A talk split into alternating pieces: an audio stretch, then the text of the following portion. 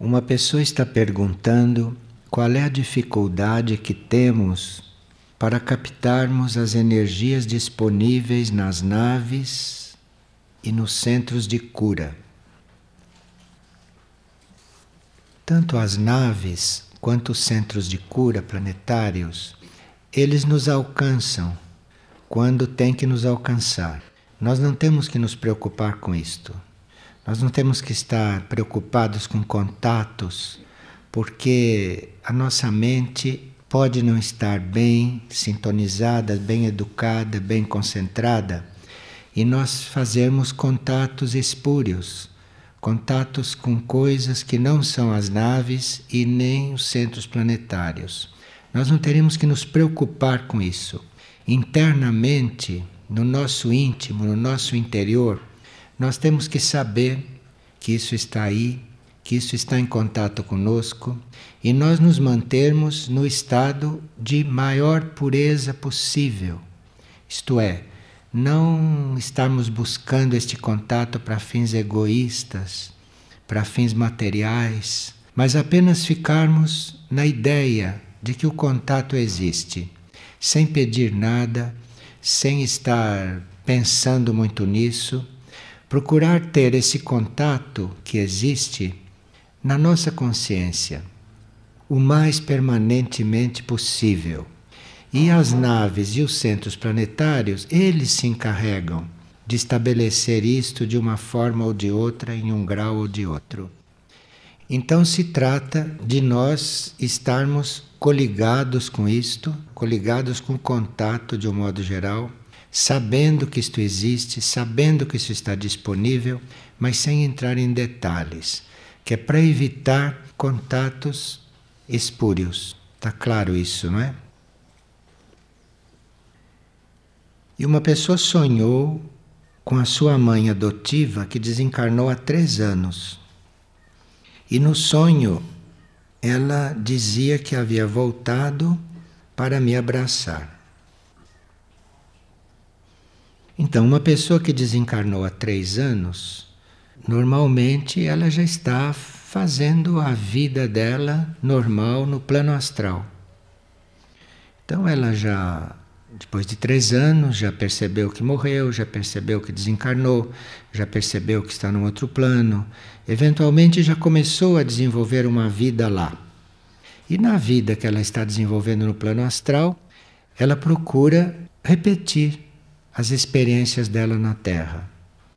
Porque se nós aqui levamos uma vida muito emotiva, se nós aqui não temos uma preocupação espiritual, não temos a intenção de fazer uma vida elevada, vivemos materialmente, vivemos para as preocupações do dia, só para resolver os problemas da vida, e não reservamos na nossa consciência um momento para uma elevação do pensamento, para uma aspiração, nós passamos anos desencarnados repetindo a vida daqui. Então lá continuamos a vida daqui. E esta mãe que diz que voltou para abraçá-lo, isto é um contato astral, é um contato do plano astral dela com o plano astral dele. E tendo oportunidade, não é? Num desses encontros, Explique à sua mãe que ela se volte para Deus, que ela procure buscar níveis elevados lá e que não fique pensando nele aqui, não fique pensando na vida aqui. Talvez através deste contato você possa transmitir para ela uma liberação. Porque a pessoa desencarnou e ficar procurando o filho que deixou aqui, quer dizer, isso é falta de perspectiva, isso é falta de compreensão pelo seu novo estado.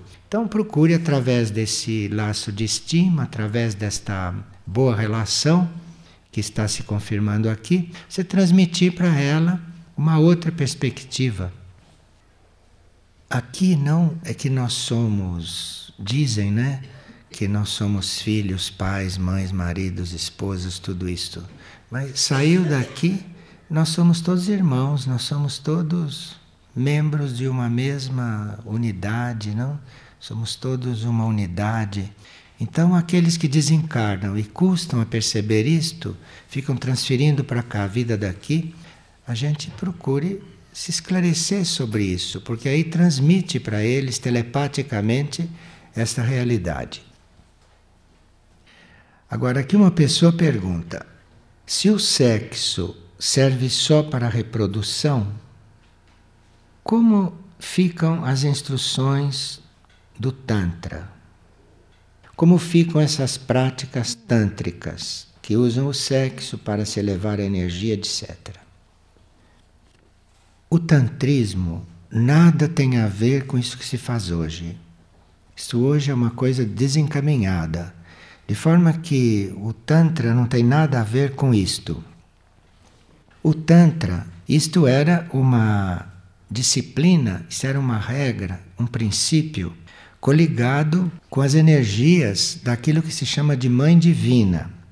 E o Tantra era um conhecimento e um controle das leis de manifestação. Isto começava com um conhecimento e um controle das leis. E aqui no Ocidente se adotou isto do ponto de vista físico. Era o conhecimento de leis superiores. E no conhecimento das leis superiores, então se procurava viver.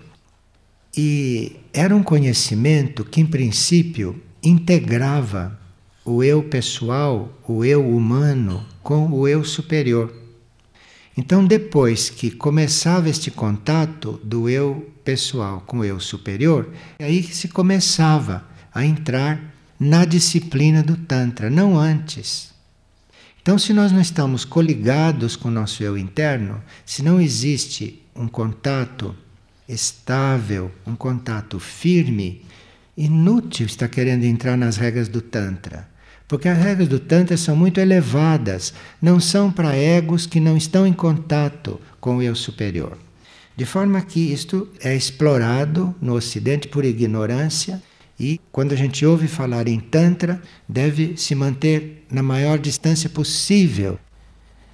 Agora, vocês podem procurar o verbete Tantra no glossário esotérico que está na página 451.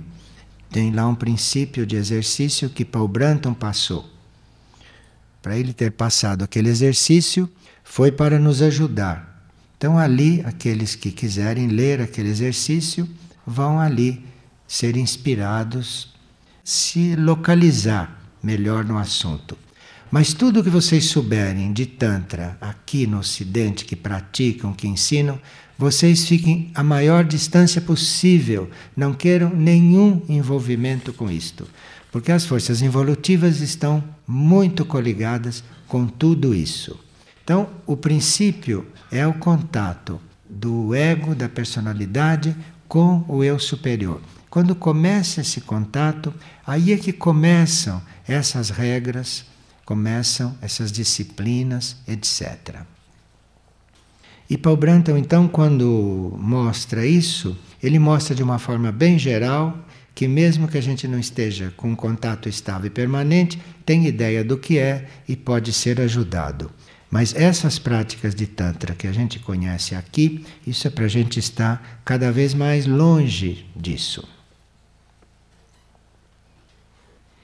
E como não ficar apegado ao estado em que estamos? Se você pensa no seu eu interno, no seu eu superior, procura se identificar com o eu superior, faz esta busca desta identificação, você acaba progressivamente mais desligado e menos envolvido com os estados em que você se encontra. Com estado material, com estado psicológico, com estado mental. Você procura ficar no seu eu interno, procura buscar este contato. E aí vai ficando liberto desse estado dos corpos. Vai ficando desidentificado deste estado dos corpos. O estado dos nossos corpos, o estado do nosso corpo físico, do nosso corpo astral, do nosso corpo emocional, são estados de saúde, são estados de harmonia, são estados materiais a nossa concentração, o nosso contato, a nossa atenção deve estar acima disso. Porque aí, de lá, de onde a gente está conectado, vem uma cura, uma energia, vem uma ajuda para que esses corpos vão entrando em harmonia. Então, nós podemos estar cuidando dos corpos e isto é interminável. Porque quando um está bem, o outro não está, quando uma célula está bem, a outra não está. Então, quando nós estamos cuidando dos corpos, isto é interminável. Isso é o trabalho da psicologia e da medicina. Nós estamos trabalhando é com o eu interno, com o eu superior, com o eu divino. E é ali que deve estar o contato, é ali que deve estar a atenção. O que acontece com os corpos a partir daí é uma consequência. Outro dia me estiveram perguntando, nesse campo, não? Qual é o trabalho na Casa Vida? Qual é o trabalho da Casa Vida?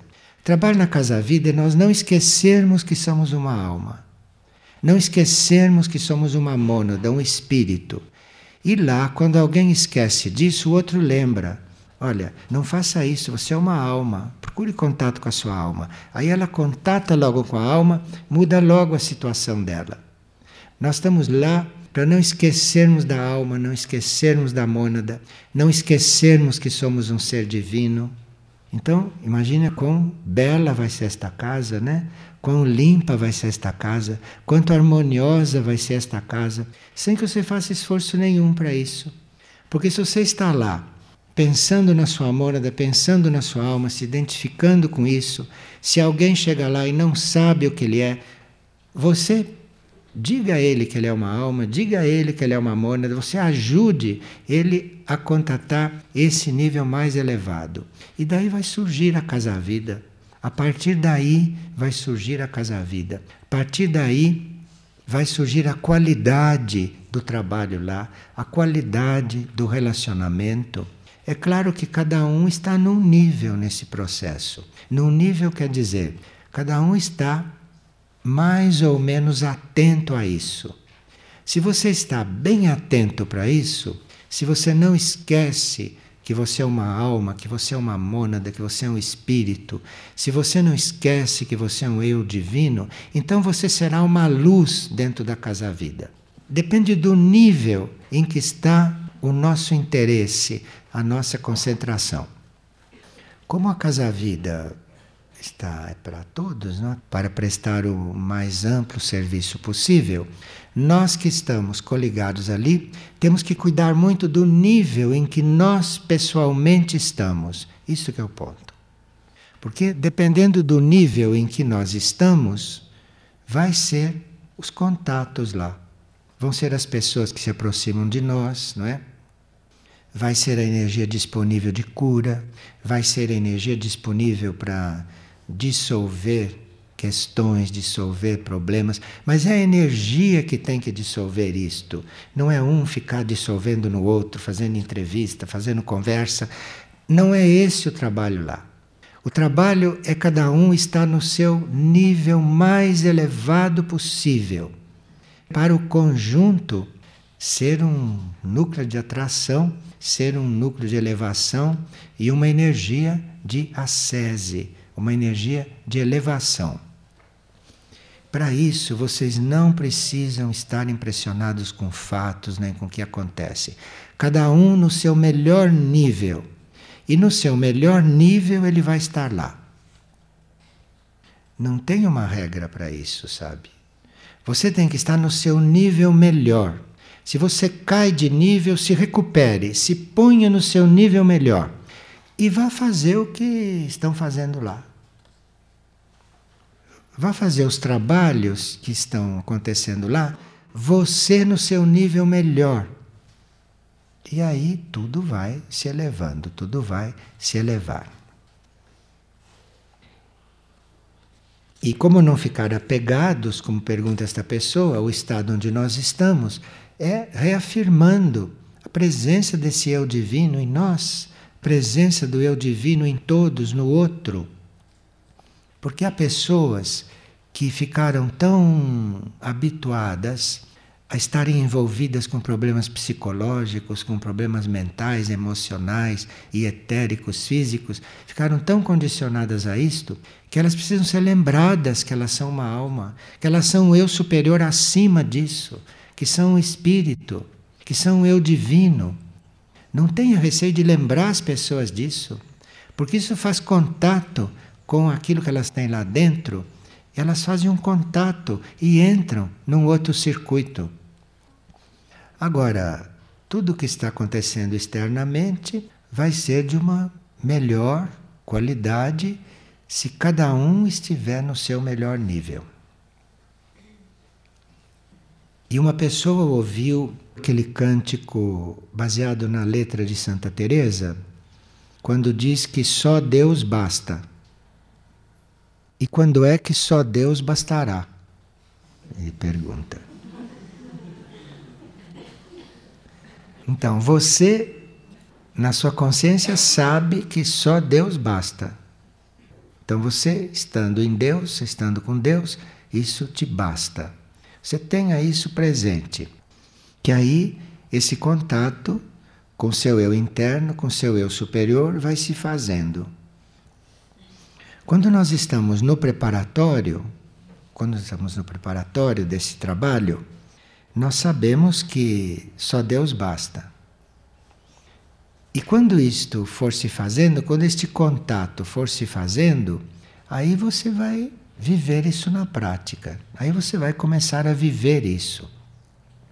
E é muito fundamental viver isto, porque nas situações em que os corpos podem estar, na situação em que o mundo pode estar, na situação em que as circunstâncias vão se desenvolvendo, para você isso não te abala, porque para você só Deus basta. Mas isto não é só uma frase. Você precisa realmente sentindo o seu eu interno, você precisa ir sentindo este ponto interno, e à medida que você for sentindo este ponto interno, ele te basta. Todo o resto não são mais carências, não são mais faltas de nada, não é mais desarmonia. Isto te basta, mas precisa que você esteja procurando isso, procurando esse contato com o seu eu interno, com o seu eu divino. Pessoa diz: Esta noite sonhei que estava em uma floresta com quatro cobras. Sobre três delas eu tinha controle. Mas a quarta eu não conseguia controlar e ela me picava. Mas o veneno não tinha efeito. Então, essas quatro cobras são diferentes graus de forças involutivas que atacam no plano físico, no plano etérico, no plano astral e no plano mental. Quatro cobras.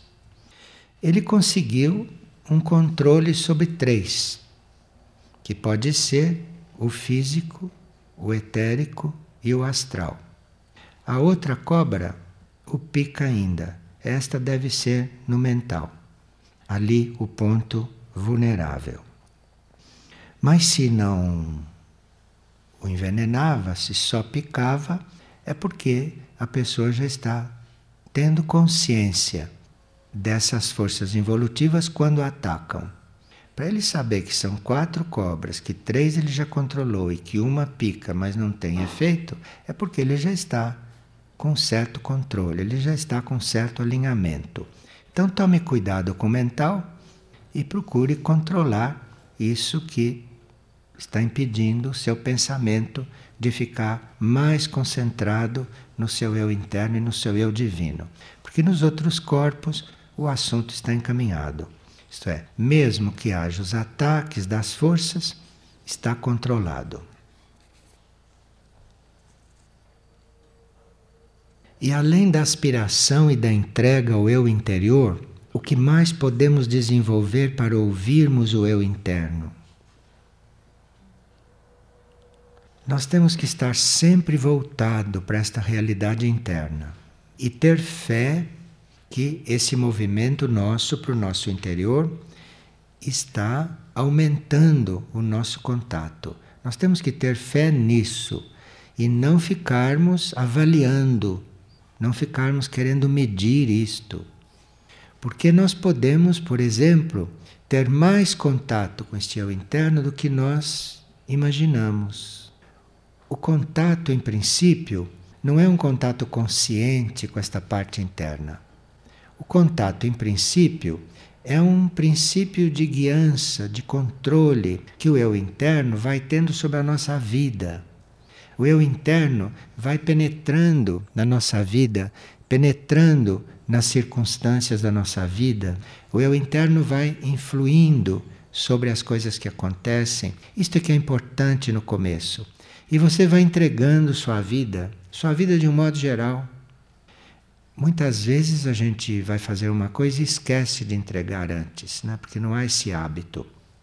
Então você entrega a sua vida toda, você entrega tudo, porque aí, mesmo um ato que você esqueceu de entregar, aquilo vem, aquilo vem, aquilo influi.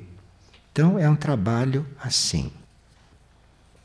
E todas as vezes que você entrega a vida, você pode ter certeza que ela está um pouco mais entregue e que isso está influindo um pouco mais. Entregue a vida toda. E como podemos distinguir entre passividade e desprendimento? No desprendimento, você está muito atento, você está muito consciente que está querendo não se envolver com as coisas que você está tratando. Então você está cuidando do desprendimento. Você está consciente de que não tem nada a ver com aquilo. Você resolve aquilo, você desenvolve aquilo, porque faz parte da vida material, faz parte de certas circunstâncias. E você está consciente que não tem muito a ver com aquilo. Então você está desprendido. Agora, a passividade, nela você está entregue à inércia. Você não está consciente, você não está seguro, você está passivo, quer dizer, você está ligado às forças da inércia. Você está entregue à parte inerte da matéria. Então é diferente, é uma questão de atitude.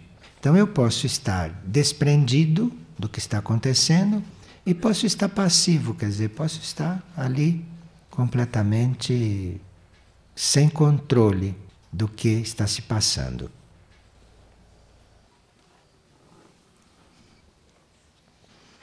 E nós tivemos um trabalho a respeito das leis da cura. Nesse trabalho, nós não falamos a respeito de uma lei, porque deixamos para uma outra oportunidade, mais para nos coligar com trabalhos futuros. E nesta lei da cura, que nós deixamos de estudar, nos mostra como deveria ser a morte. Então as leis da cura terminam a gente sabendo como deve morrer. Nos curar deste medo da morte, nos curar desta impressão que todos têm da morte. Então a lei diz o seguinte: que essa ideia de transformação este anúncio que chegou, esta hora, este anúncio, ele transmite para o corpo, para as formas, ele transmite para toda a nossa parte formal que a forma já cumpriu o seu propósito. Ninguém morre sem saber disso. Só que isso é uma coisa interna. É uma coisa interna. E quando a morte chega, já chegou este conhecimento de que a forma cumpriu seu propósito e que a gente precisa se liberar da forma para prosseguir. Todos os que morrem recebem este comunicado. Mas estão tão apegados à vida, tão tão iludidos que não sentem isto. Tem gente que diz que é pega de surpresa pela morte. Ninguém é pego de surpresa. Você está cansado de ser avisado. É que você não ouve, não percebe, não quer ouvir, você quer viver. Então você não ouve, não sente. Mas quando começa a se aproximar esta desencarnação, o corpo, a forma, já está avisada que ele cumpriu já, que não precisa mais dele. E a mente estaria apta se a mente estivesse lúcida, se nós estivéssemos em plena lucidez mental naqueles momentos, a mente ficaria repetindo isto para o cérebro, ficaria repetindo isto para que o corpo soltasse, para que o corpo relaxasse, a mente ficaria fazendo este trabalho. E o corpo e a forma, então, soltaria, relaxaria. E aí, o eu superior estaria livre para sair do corpo. Nem sempre está, hein? Vocês veem cada morte dura. Dura para sair a alma. Isto porque a forma, o corpo, não recebeu direito a esta mensagem ou a mente não aceitou esta mensagem. Porque não há quem não receba isto. E a mente acata isto e cabe à mente passar isto para o corpo. O corpo vai se preparando, o corpo vai relaxando e na hora, na hora certa, quando a mônada puxa a alma, o corpo não segura. O corpo já está relaxado. E aquilo que é a retirada da alma pela mônada é muito tranquilo. Não tem esse espetáculo, esse drama, essa comédia que é a morte de todo mundo. Então, tudo relaxa, o corpo solta, a mônada puxa e a alma sai. Agora, quando isto acontece, a alma saiu do corpo. E agora, um regente mais alto começa a fazer o mesmo processo com a mônada começa a puxar a mônada. A esta altura já está fora do corpo. Começa a puxar a mônada para que ela se libere daquilo que ela tem que se liberar. Então, numa encarnação evoluída, não é só a alma que desencarna. Numa encarnação evoluída, a mônada também é puxada da situação em que ela estava com a matéria. E não se pode falar de mônada desencarnada, mas se pode falar de uma mônada que está mais liberada se ela foi puxada para cima. Agora, nas mortes normais e para as pessoas normais, vocês sabem como é duro, não é? Tirar a alma do corpo. E esse processo de tirar a mônada desse esquema nem acontece. Nem acontece. De forma que é uma morte relativa essa, que todo mundo diz que passa por ela. Isso não é morte. Isso é um entrar e sair de corpo físico, mas não morte. Porque a morte completa é outra coisa. A morte completa é, inclusive, a mônada ser puxada, a mônada ser retirada de uma certa situação com a matéria. O corpo precisa estar muito bem preparado, avisado. Nós podemos irradiar para o corpo essas noções que temos, não? Nós podemos não nos apegar ao corpo, liberar o corpo a uma certa altura. Então, isto é um trabalho que se faz também com a mente, se faz com o intelecto, não? Se faz com a nossa vontade. Se faz com a nossa inteligência, de forma que, quando chega naquela hora, tudo é muito simples. Então, isto que chamam de morte é uma mera desencarnação para encarnar logo em seguida. Não houve o mesmo processo completamente com a alma, não houve o mesmo processo completamente com a mônada. Então nós teríamos realmente que aprender a desencarnar. Nós teríamos que aprender a desencarnar como egos, que é para depois a alma e a mônada realmente desencarnarem, realmente fazerem este processo. E a mônada está muito mais liberta, muito mais livre, não? Da experiência na matéria. Mas se cada vez que acontece a saída para uma nova etapa, se há tanto problema, se há tanto apego, se há tanta dificuldade, aí a mônada está na matéria. A mônada não pode se deslocar daí. E a alma também, às vezes, realmente fica sem entender o que está se passando, porque o corpo não estava preparado para soltar, o corpo não estava preparado para relaxar e deixar que isto aconteça de uma maneira bela e de uma maneira livre. Agora, isto é um fruto, não? De nós termos um conhecimento consciente destas coisas. Então, aqui, como se falava diretamente da morte, nós não introduzimos esta lei lá nas leis da cura. Nós deixamos isto à parte, né? para depois prosseguirmos aquele estudo. Pois não. Quando se morre nos sonhos, então, é uma preparação. E no sonho também se morre, num certo sentido. Mas no sonho você morre no plano astral. É? Quando você sonha que morreu, no plano astral você mudou de plano. É muito parcial isto é muito parcial. O físico aí não está incluído. Nós estamos falando da morte toda, né? Estamos falando de toda a desencarnação. Pois não. Se a pessoa já está ligada com isso, também já pode estar preparada e avisada que vai acontecer uma coisa inesperada, não? Inesperado não existe. Isso que nós chamamos de inesperado, como um acidente, por exemplo, não? Um acidente rápido. Isso é rápido e é inesperado só para nós. Mas o tempo mental é outro.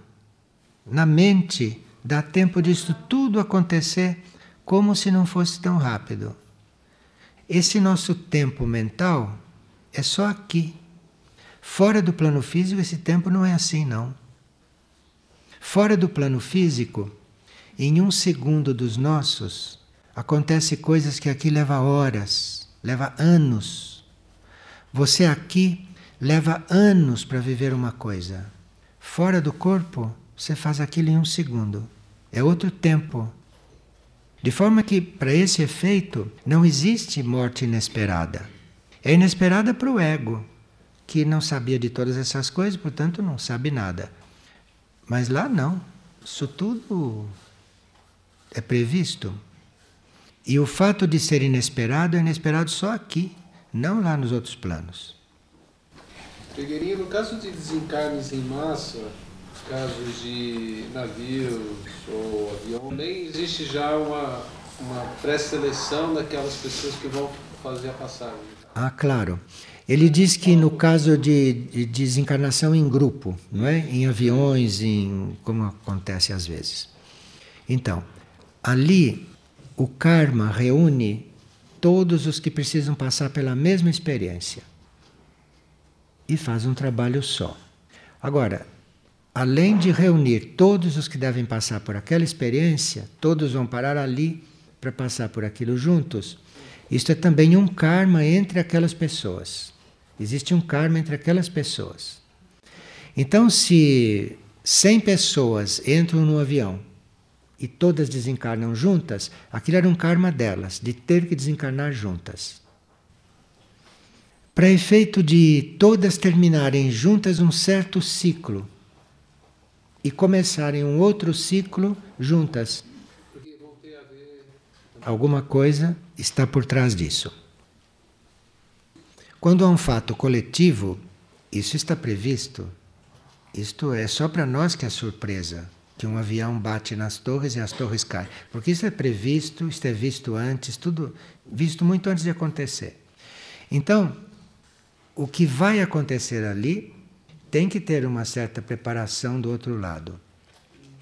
Então, se muitas pessoas vão desencarnar ao mesmo tempo, no mesmo lugar, então tem que haver uma preparação para receber todos esses seres em vários planos, porque tem uns que se desprendem, desencarnam rápido e já logo estão no plano astral.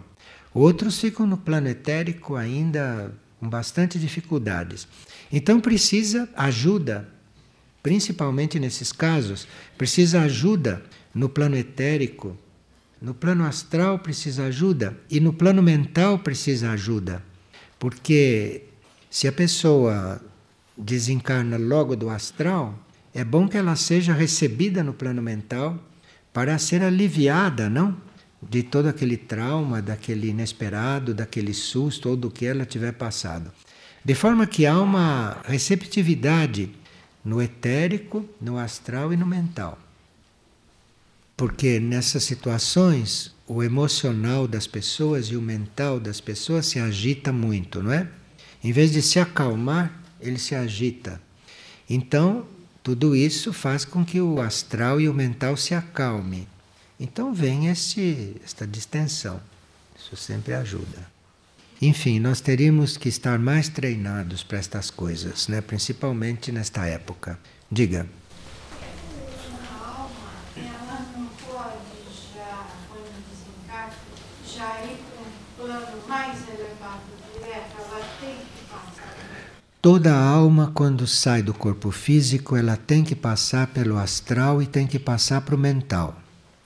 O que acontece é que ela pode passar mais rapidamente do que outras por esses planos, mas passar por aí ela deve passar, porque ela tem corpo astral, ela tem corpo mental, ela está dentro do corpo, ela não está só dentro do corpo físico. A alma está no corpo físico, está no corpo astral, está no corpo mental. Quando ela sai do corpo físico, que a gente aqui chama morreu, ela vai ter que ter a segunda morte no plano astral, ela vai ter que sair do corpo astral. E o corpo astral lá vai ser desintegrado. Depois ela vai ter que morrer no corpo mental, ela vai ter que sair do mental. E o mental também se desintegra. Aí que ela está desencarnada. Mas quando uma pessoa morreu aqui, ela está desencarnada só do físico, não terminou o processo. Então a alma precisa estar com estas coisas muito claras. A alma tem que estar muito treinada no desapego. Porque a alma encarnada tem a tendência para se apegar ao físico. A alma encarnada tem a tendência para se apegar ao astral. Porque no astral tem todos os sentimentos humanos dela, aquelas ilusões dela todas, está tudo no astral. Então, para ela desencarnar dali, precisa que ela tenha realmente uma meta superior. Senão ela fica no corpo astral, fica no plano astral e fica tão feliz de estar no plano astral repetindo as experiências terrestres que fica lá um grande período.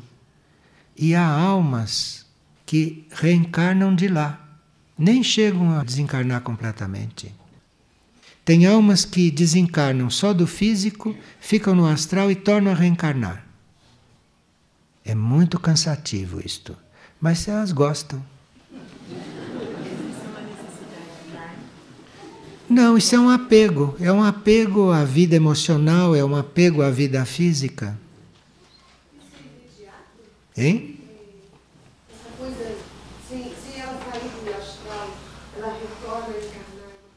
Bem, esse quase imediato, isso saiu entre os tempos da alma, não, não se pode medir como o nosso tempo.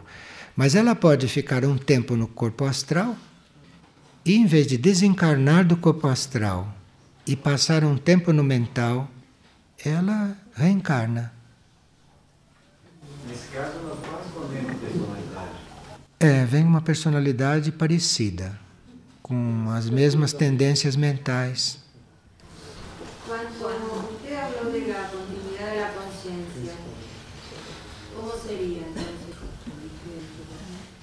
Continuidade da consciência. Então, além disso tudo, existe a consciência, não é? Consciência, nós temos uma consciência, agora temos a consciência de estar aqui. E a consciência de estar aqui pode despertar no astral. Isso chama-se continuidade. Não precisa ficar inconsciente para depois despertar depois de um tempo. Você pode passar daqui para lá consciente. É bem diferente de você entrar em sono profundo, ficar dias em sono profundo e depois despertar no plano astral sem perceber que morreu.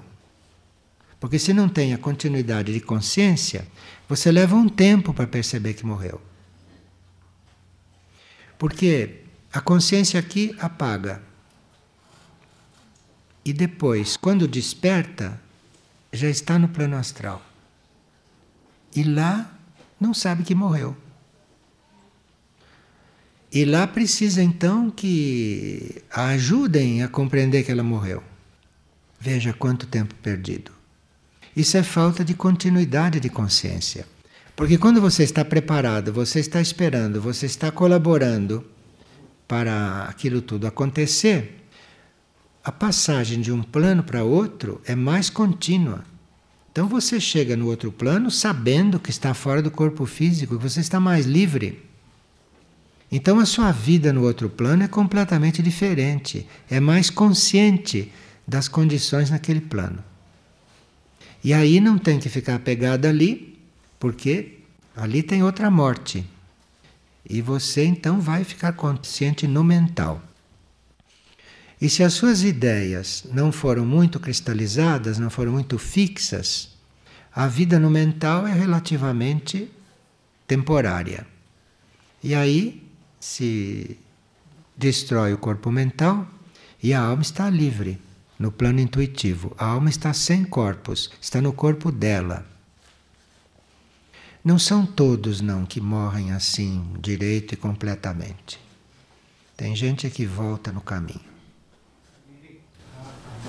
O tipo de morte, a maneira como uma pessoa morre, interfere nesse processo ou não? A forma como. Não. O que o corpo está passando não tem nada a ver com isto. Isso é um processo do corpo, é um processo do karma da pessoa. A consciência da pessoa não tem que estar mesclada com o que o corpo está passando consciência da pessoa está tratando do corpo, está tentando cuidar do corpo, acalmar o corpo, se desapegar do corpo, a consciência. E a consciência está vivendo o processo dela independentemente do que está acontecendo com o corpo. Por isso que sempre que fosse possível a gente morrer consciente, sempre que possível. É claro que se uma pessoa está num processo físico muito doloroso, claro que você vai adormecer a pessoa. Isso não é o ideal, não. Mas para resolver a dor física se faz, é permitido fazer. Mas não é o ideal. O ideal seria que você vivesse tudo bem conscientemente. Agora, com certas dores não é possível. Certas dores você tem que anestesiar de alguma forma. Melhor seria você viver tudo.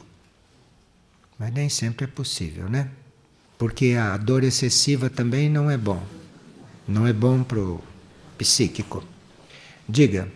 A dor profunda, insuportável, não pode nos ajudar a morrer? Não, a dor insuportável, se puder ser amenizada, é melhor.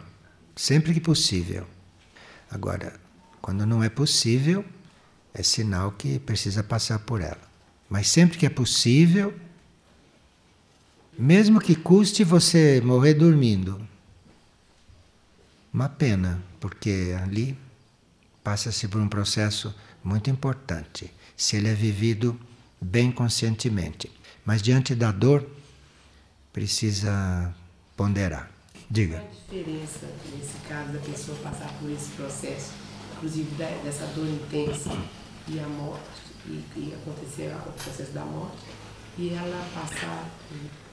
Ah, tem casos em que não há meios de você eliminar a dor. Aí a experiência da dor modifica demais o indivíduo. Depois de uma dor insuportável, o indivíduo não é mais o mesmo. E às vezes era o único modo dele deixar de ser como era. Era uma dor assim Porque de uma dor assim ninguém sai como era. Na outra vida ele vai estar diferente. E quando é importante para o indivíduo ter essa dor insuportável e morrer de dor, quando é importante, esses analgésicos não fazem efeito. Tem uma coisa que guia tudo, sabe? Não somos nós que decidimos, nem a medicina. Tem uma coisa que organiza tudo.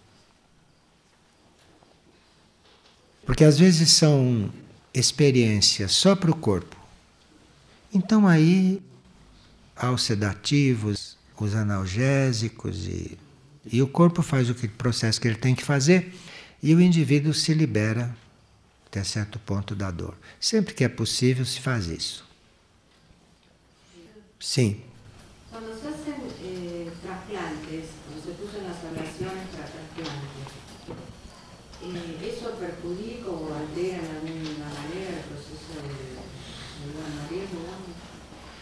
Os transplantes de um órgão. Bom, você quando faz um transplante, você coloca no seu karma físico uma parte do karma de um outro indivíduo. Se esse órgão veio de um outro corpo, ele traz o karma daquele corpo para dentro do seu corpo. Então o karma do seu corpo muda. Ao karma do seu corpo é acrescido uma parte do karma do corpo do outro. Tanto para donante como para... Sim. É. O elefante se separa da manada pra, pra- no momento da morte, né? É, apesar de ser instintivo, parece que ele tem uma conexão um pouco maior com esse ciclo, né? Com a natureza. O, nenhum animal, nenhum animal, não só o elefante, nenhum animal tem esse problema que nós temos com a morte. Nenhum animal tem isso. Isto é, o animal não tem problema por estar se aproximando da morte. A morte natural. Da morte natural, claro. Mesmo os animais domesticados, porque eles não absorvem Eles são completamente adaptáveis a esse processo. A morte natural, né?